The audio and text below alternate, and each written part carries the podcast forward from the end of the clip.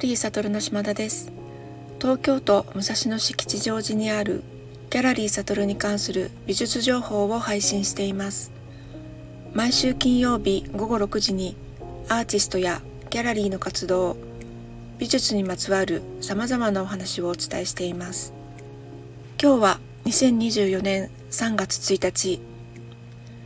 現在ギャラリーはお休みをいただいております。2月17日に展覧会が終わりましたが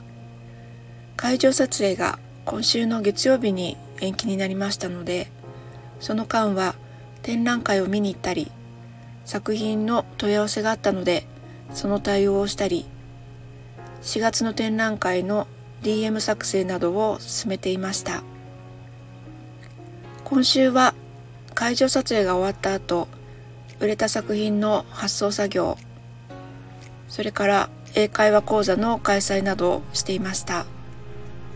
明日ようやく搬出作業です。3月はアーティストからお預かりしている作品を展示するショールームを開催いたします。今月と6月はスモールワークスと題して小さな作品をたくさん展示する予定です。さてまずはアーティスト情報です。石川飛鳥さんが春のパレードというグループ展に参加します。場所は埼玉県坂戸市にある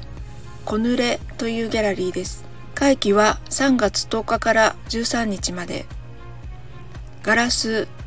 羊毛等これはカゴの方の塔。人形針金和紙の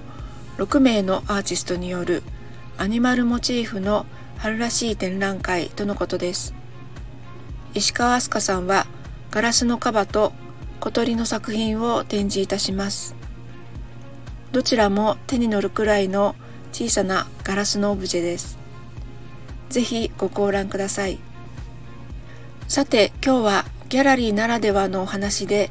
ギャラリーをより身近に感じていただこうというギャラリートピックの回です。ギャラリーのどんなところが知りたいのかギャラリー疑問でネット検索をしてみました。そうするといろんなものが出てきました。例えば芳名帳美術館とギャラリーの違い絶対買わなきゃいけないのかとか展示作品は断りなく触っていいの？とかこれは触らない方がいいと思いますけどなどなど出てきました。そのいろいろな記事がある中でとてもいい記事があったので今日はこちらを紹介したいと思います。アートビラという大丸松坂屋百貨店が運営するサイトの記事でとても分かりやすいものがありました。和田彩香の How to Become the Doors という連載の第1回目美術館とギャラリー何が違う？2022年1月20日の記事です。この記事ではアイドルの和田彩香さんという方がアートディレクターの山下由香子さんに質問する形でギャラリーについてお話ししているという記事です。山下由香子さんという方はアートコラボレーション京都という、えー、京都で開催している現代美術のアートフェアの共同ディレクターをされたりあとアーティスト支援などさまざまなことを行っている方のようなんですけれどもこの方の答えがとても的確で分かりやすかったので是非読んでいただきたいと思います。この記事の中でギャラリーはセレクトショップに似ているですとか新しく芽吹いた才能を見つけ一緒に育っていくような場所というふうに紹介されています。で私が一番あこれだと思ったのはギャラリーはコミュニティが形成される場所というところです。でギャラリーではアーティストの展覧会を開きますがそうするとそのアーティストの作品に興味のある方が集まってきます。例えば美術の現代アーティスト。美術だけじゃなくって他のジャンルの現代アーティストもいらっしゃいます、えー、詩人ですとか文筆家写真家ミュージシャンあとデザイナーさんアーティスト以外ですと作品をコレクションしているコレクター展覧会を見て回るのが大好きな人。様々な形でギャラリーやアーティストを支援している方。あとは他のギャラリストだったり美術評論家学芸員さんアート系メディアの方。インスタグラムやネットでチェックして興味があって来てくださった方。ご近所の方もいらっしゃいます。本当に様々な方が見に来てくださいますあのギャラリーの語源っていうのはガレリアで回廊という意味で通過する場所っていう気楽な場所だと考えてるというふうにお伝えしたんですけれども扉開けて入って時計回りに一周してまた出ていくっていうそのぐらいのラフな感じの場所でもあると思っています。まあ、基本静かに作品を鑑賞していただきたいので「まあ、いらっしゃいませ」と言ったらその後事務所に入っていることが多いですね。で一通り見ていただいたかなというタイミングで、まあ、ご質問があるかもしれないのでまたあの外に出ていく心がけています。でそのまま帰られる方ももちろん多いですしでお話しされる方も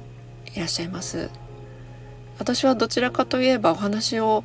聞かせていただく方のタイプかなというふうに自分では思っています。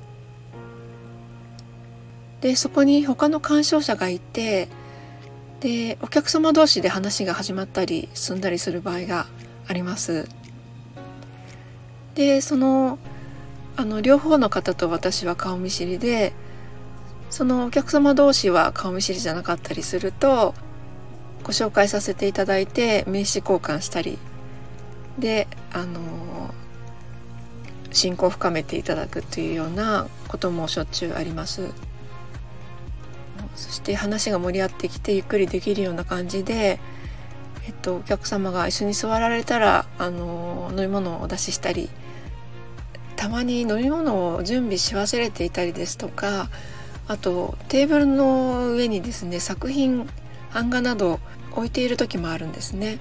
でそういう時はちょっと飲み物をお出しするのは躊躇したりする時もありますけれども、まあ、そういった場合を除いて、まあ、あのできる限りあのお茶なんかお出ししたりしてゆっくり見ていただけるようにはしようと思っています。アートディレクターの山下さんがおっしゃるようにセレクトショップのようでもありますしバーだったり個人でやってるカフェだったりブティックなんかともちょっと似てるかもしれないですね。店長の趣味が反映されたお店ででそれを楽しんでいただくことを目的としていて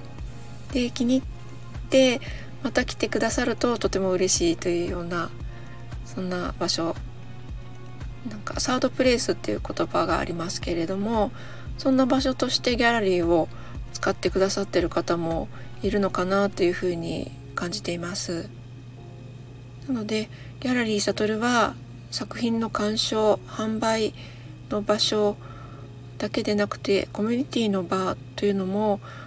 私の中ではちょっと大きいのかもしれないなっていうふうに思いました。